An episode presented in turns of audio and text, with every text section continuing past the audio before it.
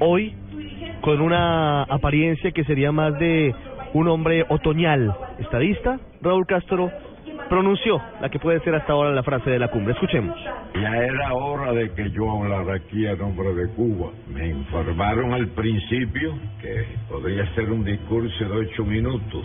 Y aunque hice un gran esfuerzo, junto con mi canciller, de reducirlo a ocho minutos, y como me deben seis cumbres que me excluyeron, seis por ocho, cuarenta y ocho,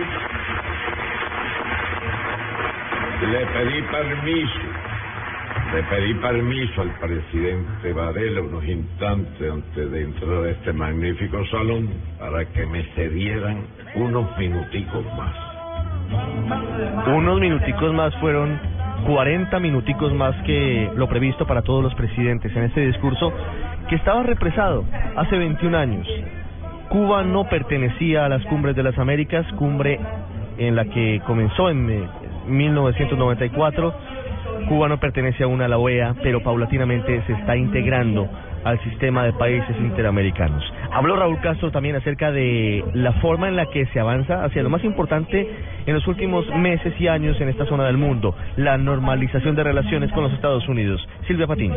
Ricardo, un uh, discurso que sorprendió y que seguramente continuará sorprendiendo al mundo entero. Ha dicho Raúl Castro y ha reiterado su disposición uh, para continuar con los diálogos con Estados Unidos, uh, diálogos pues que terminen con la situación que se generó hace más de 50 años y con el embargo económico a la isla. Ha dicho además que Cuba nunca debió estar en la lista del terrorismo.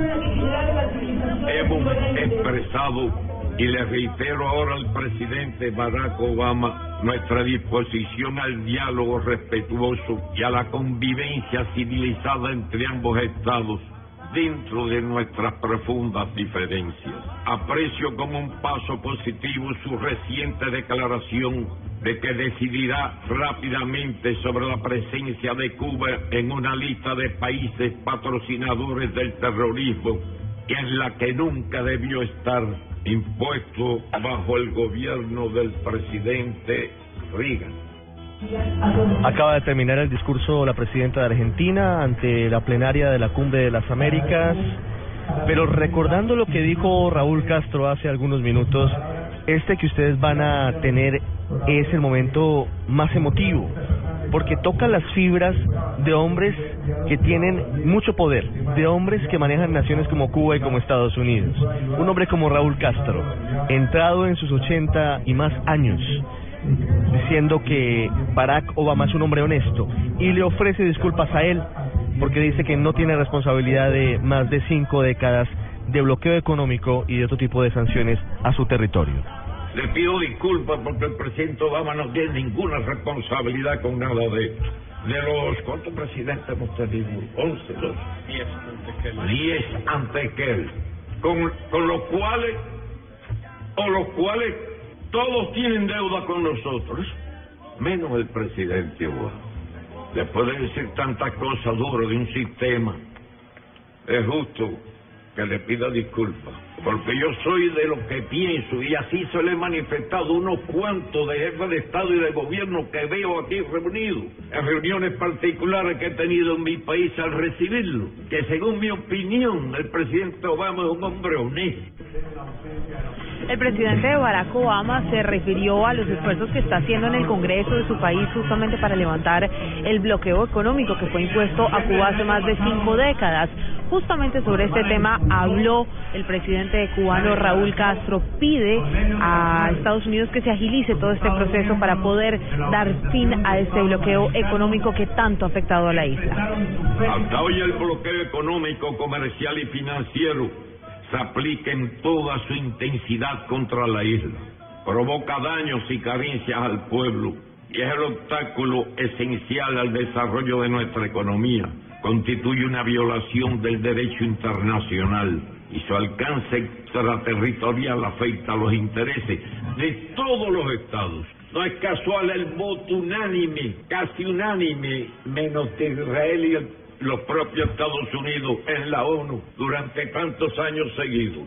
Y mientras existe el bloqueo, que no es responsabilidad del presidente, y que por acuerdos y leyes posteriores se codificó con una ley en el Congreso que el presidente no puede modificar, hay que seguir luchando y apoyando al presidente Obama en sus intenciones de liquidar el bloqueo. Una cuestión es...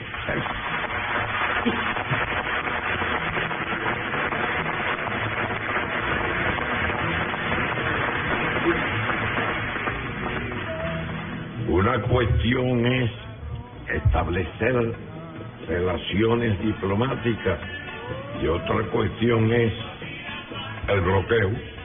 Por eso les pido a todos, y la vida nos obliga además a seguir apoyando esa lucha contra el bloqueo. Excelencias, hemos expresado públicamente al presidente Obama quien también nació bajo la política del bloqueo a Cuba y al ser electo le heredó de diez presidentes nuestro reconocimiento por su valiente decisión de involucrarse en un debate con el Congreso de su país para ponerle fin. Este y otros elementos deberán ser resueltos en el proceso hacia la futura normalización de las relaciones bilaterales. Por nuestra parte, continuaremos enfrascados en el proceso de actualización del modelo económico cubano, con el objetivo de perfeccionar nuestro socialismo, avanzar hacia el desarrollo, hacia el desarrollo y consolidar los logros de una revolución que se ha propuesto conquistar toda la justicia para nuestro pueblo. 12, 16 minutos, un discurso de 48 minutos, casi una hora hablando el presidente de Cuba, Raúl Castro, aquí en el Centro de Convenciones Atlapa, haciendo un recorrido histórico por la revolución cubana, por momentos muy duros de la relación con Estados Unidos, el bloqueo económico que inició John F. Kennedy, los episodios muy, muy tensos como el del cuartel Moncada, la crisis de los misiles, Dice el presidente Castro que está dispuesto al diálogo respetuoso en medio de las diferencias. Cuba nunca debió estar en la lista de países terroristas. No somos terroristas. Pido perdón a Obama.